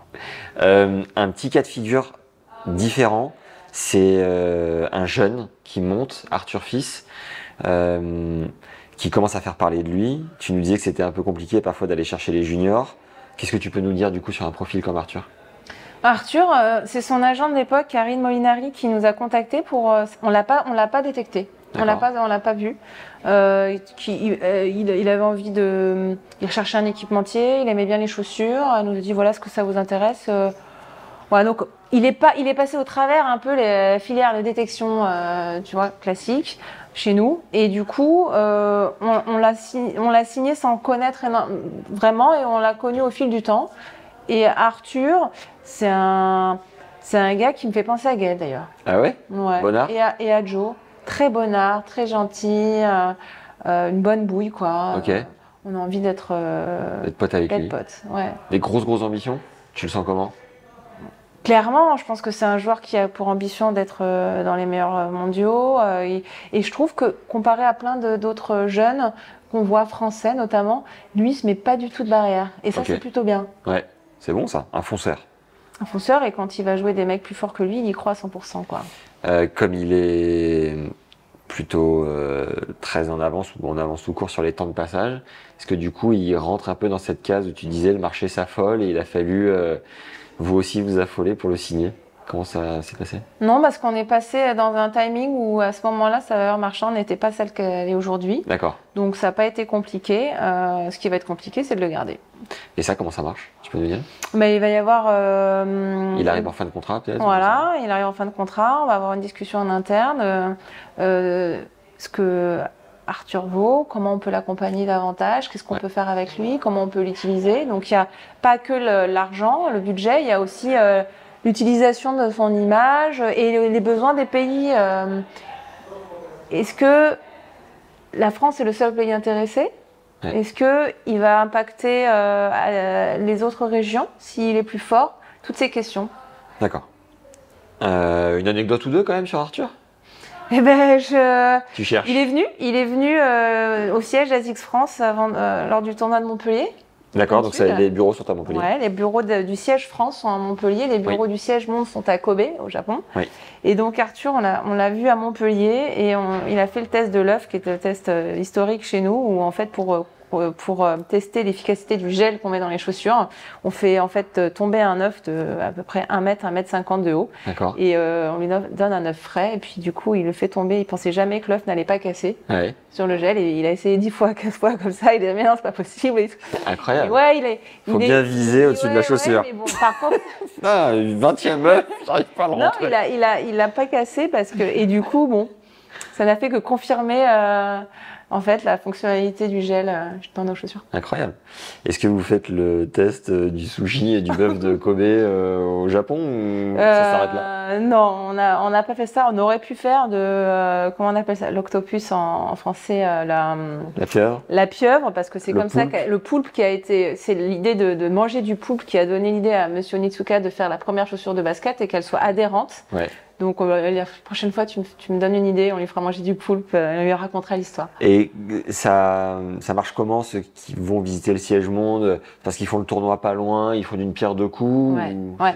Ça? En fait, il y a le tournoi donc féminin et, et, euh, masculin, et du coup, on a le bon, c'est à Tokyo, mais le, le train, euh, le bullet train, et euh, est à 3 heures de Tokyo à Kobe, et on essaie de les faire venir dans notre institut. Institut euh, ASS, comment on dit en français Institut- Centre de recherche. Centre de recherche, ouais, on va dire ça, centre de Ouais. recherche, institut. D'ailleurs, on a eu la- scientifique. On a eu la chance d'être invité euh, Tennis Légende au Summit, qui est un, un regroupement de plein de médias pour le lancement de la chaussure de Novak euh, fin d'année dernière. Et il y a eu des images tournées dans cet institut de tests de chaussures. Je trouvais ça incroyable déjà de voir la conception d'une chaussure de l'intérieur, découpée étape par étape, en partant d'un dessin, et la manière dont euh, les Japonais euh, conçoivent les produits. On sent que c'est vraiment au millimètre. C'est assez impressionnant. Ouais, j'ai eu la chance d'y aller. C'est un vrai euh, bunker avec des, des gars en chemise blanche et qui travaillent dans des, dans des pièces euh, assez isolées. Il y a des pièces d'une forte humidité, sèche, température élevée, moins 30. Enfin, ils testent toutes les, Ouais. les chaussures et les produits dans un environnement très spécifique, quoi. Ils rigolent pas les Non. Japonais. Mais tant qu'on y est, on, on va rester un peu sur les valeurs, l'historique et les objectifs de la marque, avant de peut-être euh, nous relayer une histoire euh, d'ambassadrice féminine aussi. Euh, Est-ce que toi, euh, tu as évolué au contact des Japonais? Est-ce que ça t'a modifié ta façon de travailler? Qu'ils sont tellement pointilleux à la virgule près. Ouais. Comment, comment ça t'a façonné, toi, personnellement? Et qui tu es, d'ailleurs? Parce que on parle des joueurs de tennis, mais tu as été joueuse sur le circuit aussi, je crois. j'ai été joueuse sur le circuit euh, pro et euh, j'ai été entraîneur aussi bah, à côté à la, à, à la fédération. Ok. Combien de temps Euh, j'ai été entraîneur 7 ans. Donc j'ai fait club, ligue, euh, fédération. INSEP à l'époque, on avait ouvert un pôle à INSEP. Mais tu as déjà 18 vies, Marina. Ok. En, tout cas, en tout cas, deux reconversions. Ouais. Et c'est plutôt cool. Euh, et euh, je me souviens plus de ta question du coup. Euh, comment tu as évolué Mais voilà, déjà, qui tu es? Tu as été euh, sur le circuit, tu as été combien au, au mieux? 235 D'accord En contrat avec une autre marque, on ne citera Ouais. pas, c'est pas grave. et j'ai fait les qualifs de Roland et c'est hyper stressant. Alors Ah maintenant, ouais. j'ai beaucoup plus de. euh, quand je regarde les joueuses du premier tour ou les, ou les gars, j'ai un, petit- un petit peu plus de tolérance. Je me dis, bon, ils doivent euh, bien. euh, Sur quel cours tu avais joué? Euh, ah si, alors quel cours? Celui qui est juste à côté du Suzanne Lenglen Le 10 c'est ou le 11 Ouais, le 10 ou 11 là. Ouais. Et T'avais perdu, euh, une j'avais nana connue ou joué, pas euh, Barbara Schell, c'est possible. Ah ouais, quand même. Ouais. Qui est maintenant au micro d'Eurosport. Bah ouais, ouais, tout à fait. Et euh, monsieur Amélie, mon ex-moi était. euh, Parce que je me suis aussi entraînée avec Amélie à un moment, donc c'est un. On va dire que c'est un environnement que je connais bien. Et t'as arrêté à quel âge, le circuit? À 25 ans, et là, je gagne le crit. Ok. En fait, c'est un tournoi donc euh, avec les meilleurs euh, joueurs, en tout cas négatifs, jusqu'à jusqu'à à l'époque c'était jusqu'à numéro 21. Ouais. Donc je gagne le critérium en 2005 et en même temps je passe mon brevet d'état de deuxième degré et du coup euh, j'embraye quand même sur le coaching et euh, c'était cool parce que T'arrêtes parce que t'en as marre de galérer sur le circuit secondaire? Ouais, j'avais envie de gagner ma vie aussi. Je trouve que c'était dur. Je trouve que c'est dur de voyager euh, seul. J'avais envie de me, me poser un peu. J'avais pas pour ambition de de- d'entraîner à très haut niveau au départ. Je me suis dit, je passe mon diplôme comme font beaucoup de joueurs. euh, En disant, allez, je l'aurai. Puis ça m'a plu. Et Ouais. euh, dans la dans recherche de performance, je me suis dit, je veux comprendre un peu plus comment ça se passe, comment entraîner au meilleur niveau. Donc j'ai passé mon BE2 après. Et euh, j'ai entraîné une joueuse qui a gagné les championnats de France. Ouais. Euh, et là, Patrice Dominguez m'a dit, ça te dit de bosser euh, pour nous, quoi. Trop bien. Donc c'était cool. Et comment t'as cheminé jusqu'à devenir responsable du sponsoring chez ASICS? J'ai arrêté avec la fédération en 2010. Et là, j'ai eu envie de faire une école de management du sport à T'as l'ESSEC. repris tes études Ouais, après j'ai repris euh, avec. euh, Avec un statut euh, non, pas du tout. Non, pas ex- du tout. J'ai dû plus. passer le concours d'en- d'entrée. On avait un, un- un master spécialisé en management du sport international. Il y avait d'autres joueurs, no- notamment il y avait Camille Pain, Nathalie Dechy l'a passé aussi, Alexandra Fusé l'a fait aussi, À l'ESSEC. à l'ESSEC. C'est 15 000 l'année, non? Bah en fait, je, j'ai, ouais, J'ai dé- j'ai filouté, tu peux nous dire. Non, mais j'ai fait des choix de vie. Ouais, j'ai préféré investir là-dedans que dans peut-être dans l'achat de, de quelque chose. Je me suis dit, il faut que je me mette les, faut que je mette les moyens. C'est ce que tu as payé. c'est ce que j'ai fait. Ah oui. Et euh, Oui, on a investi, fait deux clairement. ans de, de master et c'était génial. Ouais. Il y avait euh, des joueurs, des sportifs de, de tout sport, tout horizon, et puis aussi des, des avocats qui, se re- qui faisaient une reconversion et j'ai appris plein de choses. Et euh, à ce moment-là, euh, on me dit euh, chez ASICS, ils cherchent quelqu'un à la promo. Je dis hum, promo tennis, ils me disent ouais, promo sport de raquette. Et je fais non, c'est bon, tennis. Ras-le-bol. Ras-le-bol. Il n'y a pas moyen. Ils disent, mais quand même, rencontre le, le président d'Azix France, c'est un gars qui, qui vaut le détour. Et euh, je le rencontre, Didier Dreul, il a, il a fondé euh, Asi- la, la- la filiale Azix en France. D'accord. Et là, je vois un gars qui est complètement passionné de, de sport. Et il commence à me raconter plein d'histoires. Et, je, et, et je, suis, je, je tombe un peu sous le charme de l'ho- de l'homme, en fait, Ouais. du mec. T'embarques. Ouais. Comme Gaël. Ouais, c'est ça. Il y a une vraie connexion. Et je me souviens, je, re- re- je repars à l'école et là, je leur dis ça s'est super bien passé. Euh, ils m'ont fait une proposition, mais euh, j'ai dit je sais pas, le tennis, euh, j'aimerais bien voir d'autres choses. Et on m'a, elle est, elle est sec. Les profs m'ont dit mais non, mais vas-y, t'as zéro expérience en entreprise. C'est une super euh, première, première opportunité. C'est une belle marque. euh, Ouais. Et voilà. Donc Magnifique. responsable promo France, sport de raquette. J'avais squash, tennis, euh, badminton. T'es arrivé direct à ce poste Direct. Waouh Mais le running prenait beaucoup de place à ce moment-là. Et, et du coup, le tennis, il fallait vraiment tout monter, tout faire. Hmm. Et après. T'as je- galéré au départ ou t'as rapidement pris tes marques? Bah non, parce que j'avais un patron qui avait vraiment, qui me laissait vraiment en autonomie. Donc galérer pour avoir des budgets, parce que sans budget, on, voilà, on, c'est compliqué. Mais euh, petit à petit, on a réussi à, construire nos trucs. Trop bien. Et alors, les premiers voyages au Japon, raconte-nous un peu, ça ressemble à quoi? Bah, j'avais déjà- ou pas? Non, malheureusement, j'ai pas rencontré Monsieur Nitsuka. Euh, Monsieur Onitsuka. ouais, Onitsuka-san. Jour férié d'ailleurs, euh, dans toute la boîte, euh, le jour de son décès, non C'est pas ça? Oui, c'est ça, c'est ça. Incroyable. Et euh, j'avais déjà été au Japon pour jouer, donc j'aimais beaucoup ce pays. Moi, j'ai une énorme affinité avec ce pays et les cultures depuis l'adolescence, donc j'ai une, j'ai juste, euh, je me suis sentie complètement à, la place. J'étais en joie de travailler pour une marque comme ça, et ils avaient pas vraiment de, par rapport au tennis, ils avaient la chaussure. Ils avaient vraiment besoin d'un coup de main pour euh, pour pour le reste. Il y avait un peu besoin de créer une cohérence de marque, euh, de donner envie euh, de, de créer un peu plus d'engouement. Euh, et c'était génial de tout monter. en fait. Mais avant moi, il y a eu du travail de fait. hein. Ouais. Il y avait les produits existaient déjà depuis longtemps. Et puis on avait, quand je suis arrivée, 150 coachs.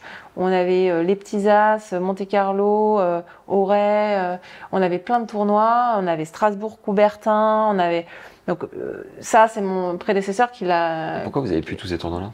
Parce qu'on a changé de stratégie, on est plus, on est sur l'event, ça nous prenait énormément de temps et de ressources. On s'est focalisé plus sur la partie influenceur et athlète. Ah ouais, les influenceurs. Ah, D'accord, ok.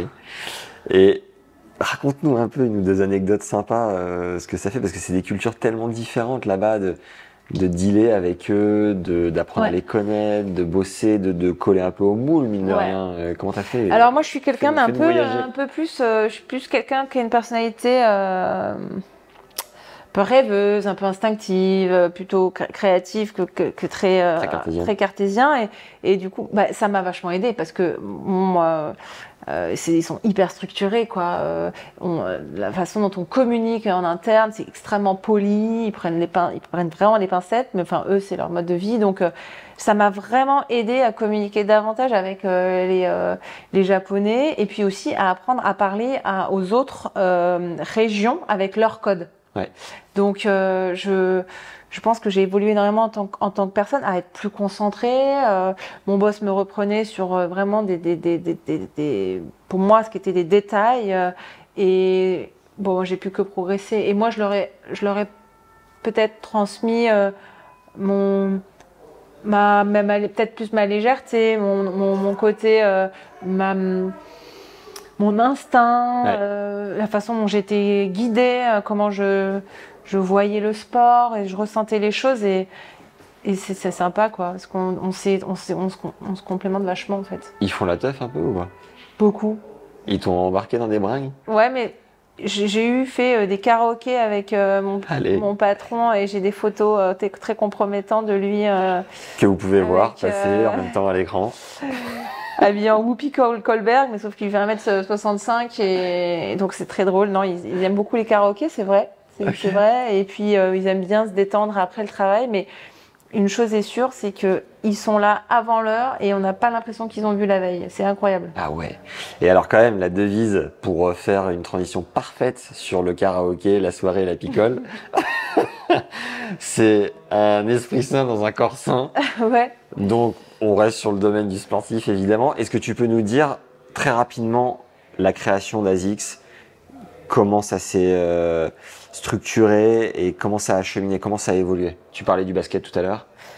En fait, si on regarde l'histoire d'Azix, c'est donc un monsieur qui était un militaire dans l'armée en pleine guerre et il a eu envie d'avoir un impact en fait sur, son, sur, son, sur sa société et en fait, euh, il a eu envie d'aider sa communauté et il a découvert que c'est grâce au sport en fait qu'on pourrait un petit peu éle- élever le- les, les esprits et puis euh, avoir une meilleure santé et une meilleure joie de vivre et prendre du plaisir. Donc ça a vraiment été son moteur. C'est pour ça que euh, ça s'est passé comme ça. Et ensuite, euh, donc la, la marque est née en 1949, hein, il me semble. Euh. La première chaussure de basket en 1950. Il faudra quand même vérifier, hein, mais euh, je crois On que c'est fait ça. confiance. Euh, et il avait pour, pour vraiment pour désir de, euh, de créer de l'engouement autour du sport et de préserver l'intégrité physique du pratiquant. Et ça, c'est resté euh, le mode, opéra- mode opératoire d'Azix dans tout ce qu'ils font. quoi.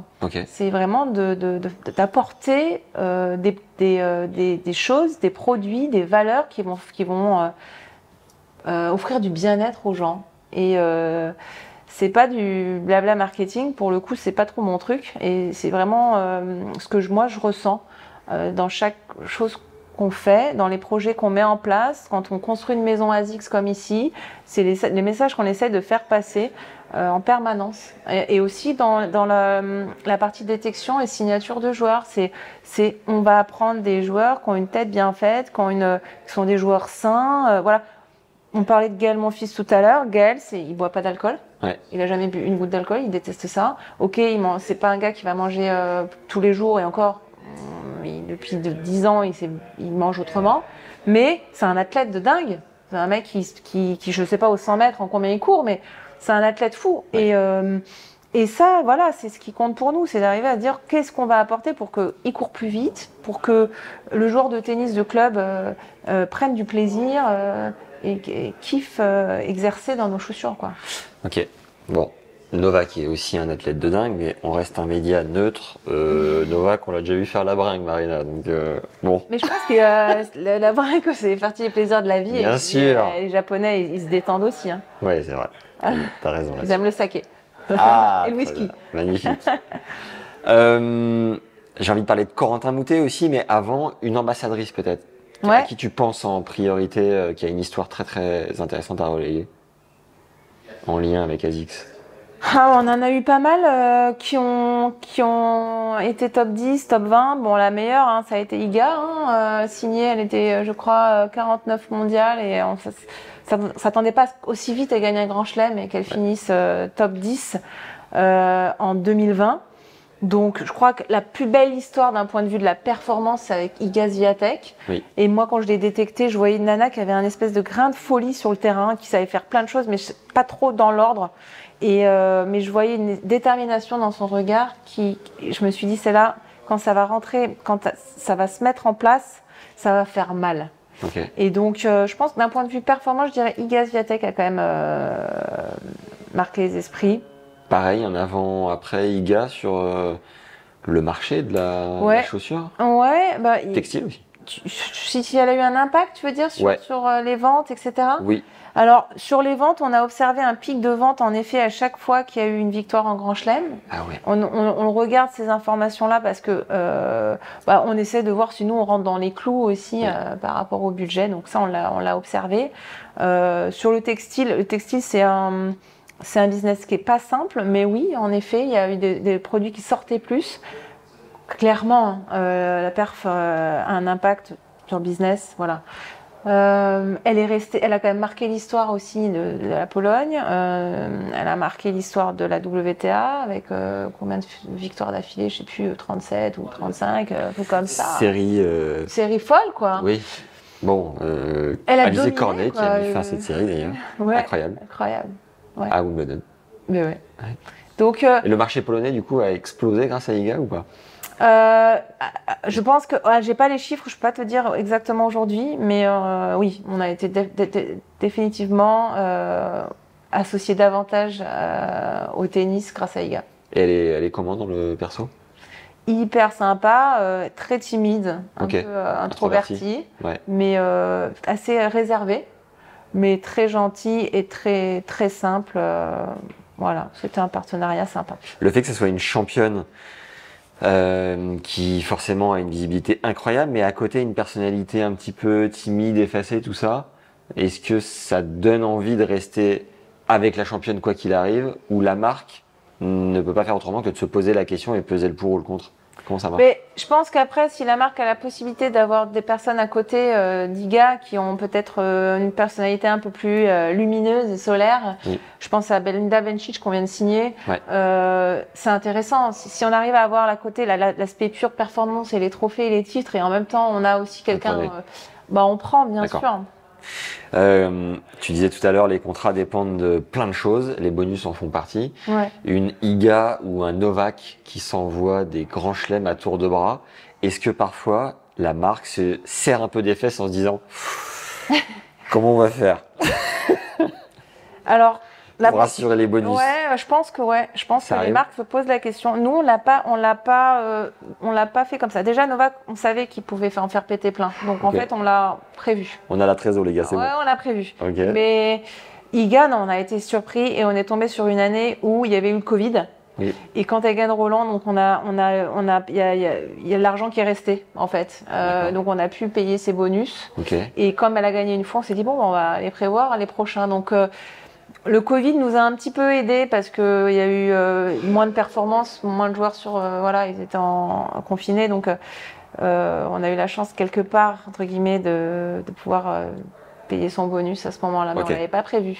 Est-ce qu'il y a d'autres euh, ambassadrices historiques qui méritent d'être euh, reprécisées? C'était lesquelles juste euh, Alors, l'époque on a, eu, on a eu pas mal. Alors, chez les filles, à ce moment-là, on n'en avait pas. On a passé deux très belles années. euh, 2016, où on avait Goffin et Gaël, euh, mon fils, dans le top euh, 10. Oui. Et euh, en 2017, on avait deux top 10 chez les filles. Johanna Conta, une anglaise, qui a été quatrième mondiale. Coco Van de Weg, une américaine, Oui. qui est top 10. Et on avait Julia Gorgas, Timea Bajinski. Et Ouais. toutes ces nanas-là, elles étaient dans le top 10-20. Et ça nous a fait beaucoup de bien. On avait beaucoup de monde en, en seconde euh, semaine de Grand Chelem. C'est bon ça. Et euh, voilà. En fait, je pense qu'on était peut-être le quatrième ou cinquième budget à ce moment-là parmi tous les équipementiers. Et on avait quand même... euh, on optimisait pas mal nos contrats, quoi, du coup. Justine Hénin, non? Jamais chez vous? Non, jamais. Ok. Adidas, je pense. Ouais. Ouais, je, je pense à des, euh, joueurs de tennis comme ça qui ont un peu. euh, une française qui a quand même battu Serena Williams. Et c'est là, je pense que les Japonais étaient venus. Virginie. Virginie Razzano en 2012 bat Serena Oui. sur le Châtrier. Et là, à ce moment-là, il y a les euh, patrons du Japon. Et j'ai pas mal de chance parce qu'ils sont là à ce moment-là. Ouais. Et l'émotion, l'émotion, hein? Ils viennent jamais? Bah, c'est qu'ils peuvent pas être partout, donc Ouais. ils viennent quand ils peuvent. Mais à ce moment-là, l'émotion est dingue parce qu'on vit un match de fou et en fait, il y avait tout le stade en feu Ouais. et euh, ils ont. Ils ont, ils ont eu des, la chair de poule et ils se sont dit non mais il faut qu'on y aille au tennis là, faut qu'on investisse. Allez, Donc Virginie Virginie, elle nous a fait du bien. Si tu nous écoutes, Ah euh, ouais. je t'embrasse parce que tu m'as mis les larmes aux yeux ce jour-là. Je suis arrivé une demi-heure en retard à l'entraînement, je m'en souviendrai toute ma vie. Ce match était extraordinaire. Quel bonheur. Euh, le petit crochet par le running, est-ce que c'est votre marché numéro un chez ASICS? Ouais. Oui, c'est le marché euh, leader chez nous. Aujourd'hui, c'est un, un euh, running et deux tennis, clairement. D'accord. Après, on est aussi très présent en indoor. hein. Ouais. Euh, on a des parts de marché importantes, notamment dans le Big Five et dans les pays scandinaves.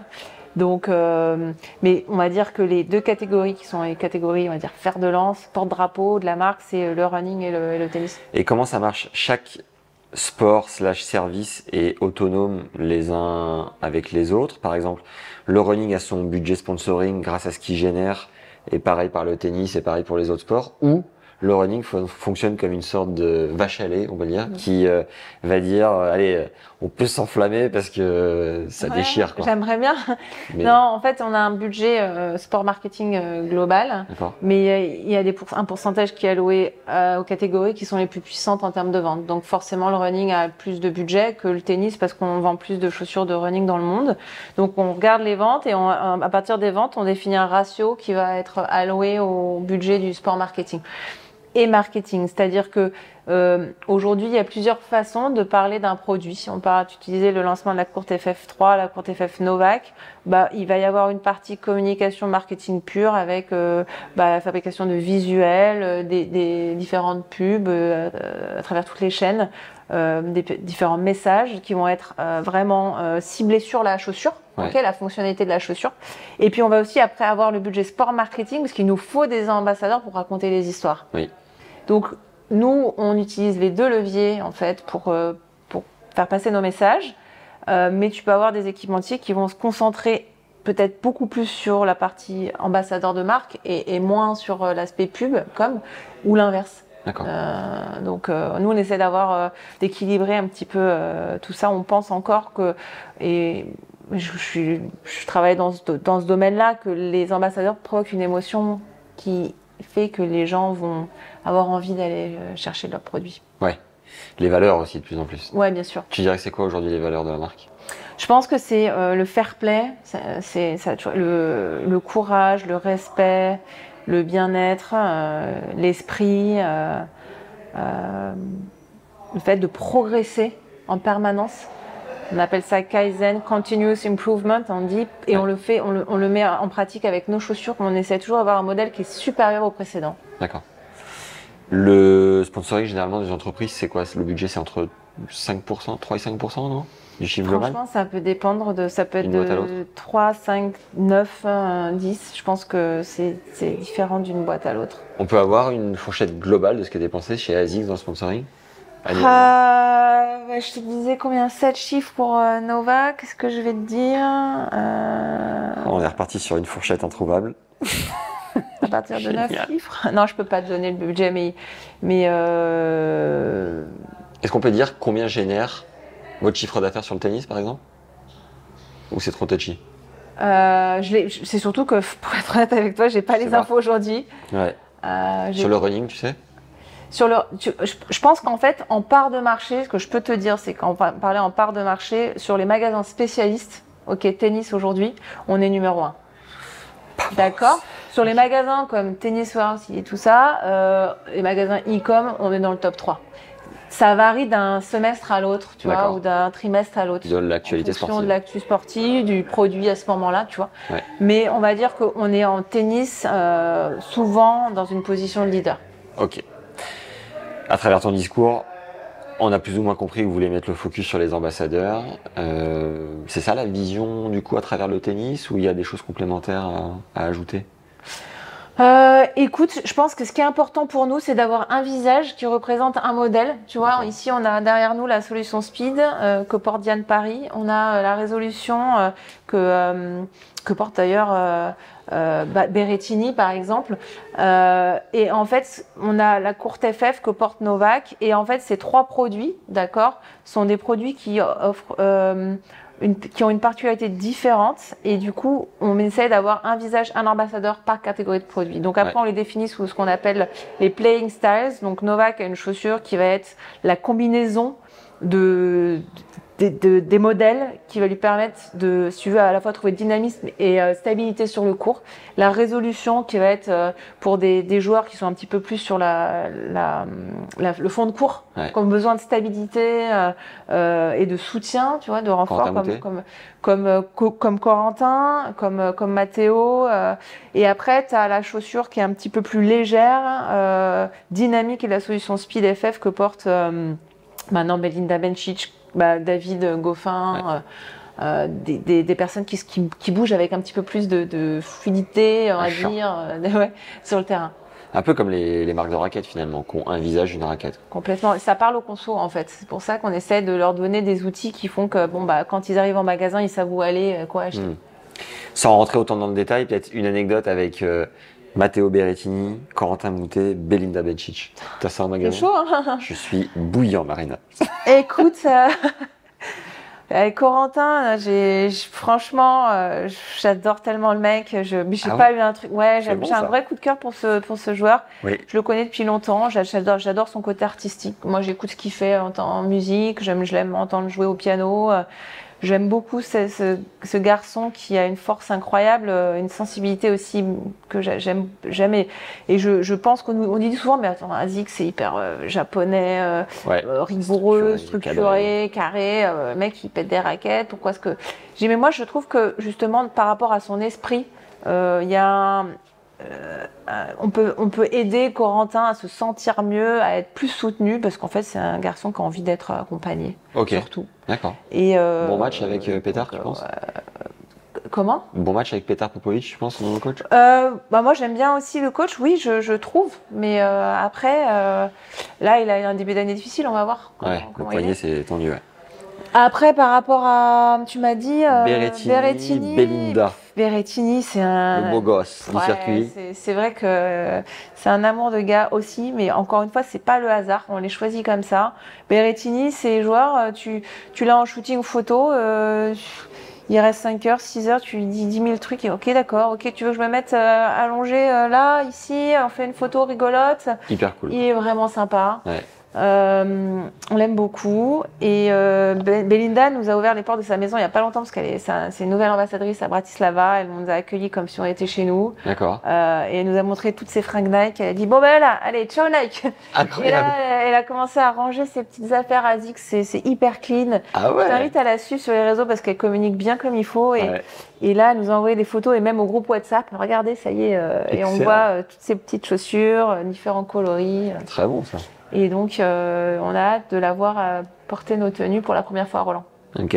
Bon, évidemment, la question qui me. Avant de terminer, hein, je sais que tu as un dîner que tu as envie de tracer, mais euh, tu es une marque, tu es représentante en tout cas d'une marque. Évidemment, tu nous donnes tous les bons cas de figure. Quels sont ceux qui vous font péter des câbles?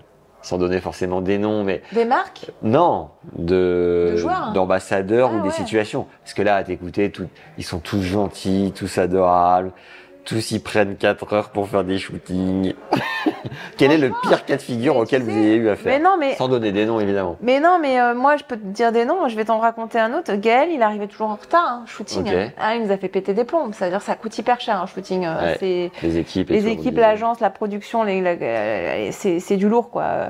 Et Gaël, il arrivait des fois deux heures en retard. Ou alors, la première pub télé qu'on fait avec Gaël, c'est la première pub télé d'Azik dans le tennis. On la tourne à Amsterdam dans un hangar et il y avait des gars qui, étaient en- qui lui tiraient des balles dessus. Ils devaient les renvoyer, mais pas sur les, les mecs. Ouais. Ils s'amusaient à les dégommer, en fait. C'est énorme. Oui, il est, il est- et, et du coup, on était là, mon Dieu, on n'a plus personne pour envoyer des balles. Ils en ont tous pris une. Ah, il les touchait aller, vraiment, en plus. touchait. Il est à droite, ce Donc, con. euh, si tu veux, non, eh, franchement, c'est un métier hyper fun. Et, euh, et on essaie de choisir nos ambassadeurs pour pas trop galérer quand même. Ouais. Donc, c'est pas que je veux dire que des choses positives sur eux, mais c'est que nous, on essaie de pas signer des joueurs qui vont nous, Ouais. nous, nous, nous rendre fous. Vous menez la vie dure. J'ai bien compris. Alors, je termine toutes mes interviews avec des questions euh, de fin, un peu plus personnelles sur toi. Marina, euh, ton livre préféré Est-ce que t'en as un? Ouais, euh, mon livre préféré, euh, je pense euh, Les accords Toltec. D'accord. Euh, en une phrase, pourquoi? Parce que c'est le livre, le premier C'est livre un 4 peu. ou 5 4 Alors, je, crois- je C'est 4. Je crois que c'est 4, hein Ouais. 5 4. hein. 4 accords Toltec. En fait, c'est c'est le livre, c'est un des premiers livres de développement personnel que j'ai lu. J'aime bien ça. D'accord. J'aime bien les livres de développement perso. Ok. Le, ton, le film que tu pourrais revoir 800 fois encore s'il le fallait. Un seul. Euh, euh, ouais. Euh, Jerry Maguire, Tom Cruise, Ok. l'agent euh, passionné de sport. euh, ça m'a un petit peu inspiré. Ok. Le concert le plus ouf de ta vie. Euh, U2, C'était où Stade de France, pour mes Ok. 30 ans. Et c'est les filles que j'entraînais à l'INSEP qui m'ont offert. Ah, euh, beau geste. euh, ouais, qui carrément. Laetitia Sarrazin, Clotilde Bernardi, euh, c'était les, voilà, les filles de Trop l'époque. cool. Mm. Euh, je sais que t'es maman, mais la réponse mes enfants ne compte pas. L'expérience la plus folle de ta vie. La plus incroyable. Ah, c'est une bonne question. Un voyage, une rencontre. euh, J'ai dire mon mari. Non, non, attends, je pense pas trop. à- C'était pas du tout là-dessus. Euh, je pense que, euh, allez, partir à 15 ans, euh, m'entraîner chez Nick Boitieri. Waouh, énorme. Gros pari. Ça, ça c'était euh, quelque chose. Raconte-nous Nick en une minute ou ton aventure là-bas. Bah, en fait, j'avais fait une interview pour Zone Interdite à l'époque. Ok. Et euh, bah, en fait, c'était un peu l'armée, si J'avais dit ça à 15 ans et je le redis à 43. Ah Je te jure. ouais. Ouais, c'était hyper euh, euh, rigide. Euh, je me souviens, moi, j'avais tendance, quand j'étais jeune, un peu à, à lâcher les raquettes. Des fois, ça volait un peu. Et une fois, Nick... je l'ai lâché, pardon. Ouais, ouais, je- Une fois, Nick m'a vu et euh, je peux te dire que euh, j'ai passé la nuit. ou pas à- non, Bah ouais, plein de fois. Mais Ah ouais surtout- ouais, parce que j'avais pas le droit de manger du chewing- manger du chewing-gum et j'adorais ça. Donc chaque fois, je nettoyais les voitures des coachs parce que j'avais du chewing-gum dans la bouche. Et aussi, quand je balance ma raquette, Nick me voit à ce moment-là et j'ai vu qu'il me voit. Et là, lui m'a dit Tu sors du terrain, tu vas passer la nuit à ramasser les poubelles dans l'académie. Et j'étais Wow. avec un garde parce qu'il y a plein de snakes, euh, il y a plein de bêtes quand même en Floride qui étaient à côté de moi et j'étais euh, comme ça. euh. Tu vois, ça m'a bien dressé l'académie. T'étais dans les meilleurs à ce moment-là, à 15 ans J'étais dans les meilleures joueuses françaises et euh, à ce moment-là, je pars sous les conseils de Yannick Noah qui connaissait bien mon père et qui me dit Incroyable. franchement, tu sais quoi et la meilleure école du monde, elle est là-bas. Et il y avait Tomias, Kournikova, Serena, Vénus, il y avait euh, Marcelo. Rio, euh, Marcelo Rios, il y avait Polo, il y avait euh, Xavier Malice, il y avait euh, Ouais. des tas de joueurs. Et euh, j'étais en, en cours d'algèbre avec Tomias. Tu vois, c'était assez dingue. Ah ouais. Avec le recul, je me dis, j'ai vécu les années euh, 90 là, j'ai vraiment eu de la chance. T'as été soutenu financièrement? T'as été aidé un peu ou pas? Non, mes parents m'ont envoyé, euh, c'était c'était euh, c'était mon père qui a financé l'école et après, j'ai eu des aides quand j'ai commencé à bien jouer à l'académie. En fait, on est euh, comme dans toutes les acades un petit peu pris en main et j'avais des aides, des bourses euh, Énorme. à ce moment-là. Beau crochet. Bien fait de poser cette question, trop cool. Ouais. Une citation que t'aimes bien? Tu me sors celle d'Azix, ça, Un esprit sain dans un corps sain. Bon, très bien. Euh, une plus perso? Une quoi? Une plus personnelle peut-être? Il y en a plein que j'aime. euh, ouais, comme ça, euh, écoute, euh, c'est frustrant parce que j'adore ça, les citations, mais Ça te reviendra. ça, ouais, je- j'en ai pas une spontanément que j'aime plus qu'une autre. Une question sur la marque que je t'ai pas posée. Euh, on a fait un bon tour de piste. ouais, Une euh, anecdote mythique, pareil, qu'on n'a pas retracée.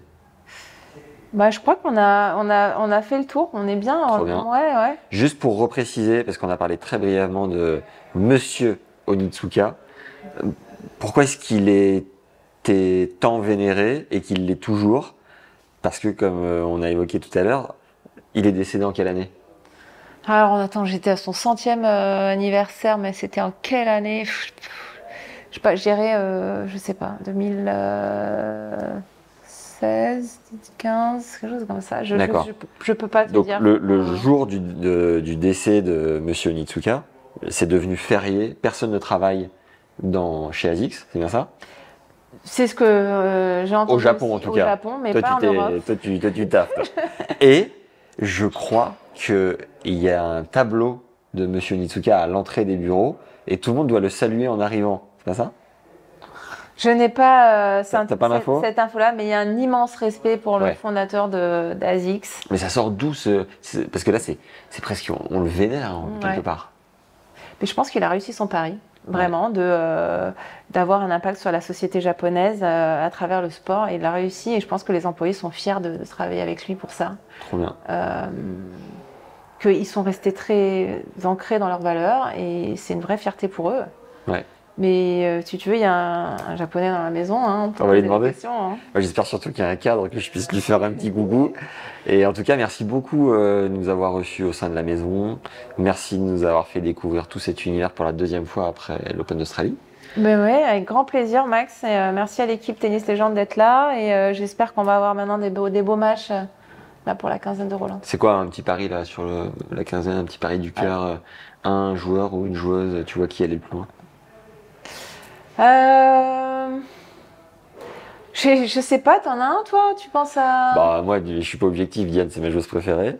Diane? Euh, mais Diane, elle a troisième tour à défendre quand même. ouais, elle a bien joué juste avant, donc euh, bon, elle est, euh, elle est lancée. Après, on sait jamais trop. Berrettini n'est pas là.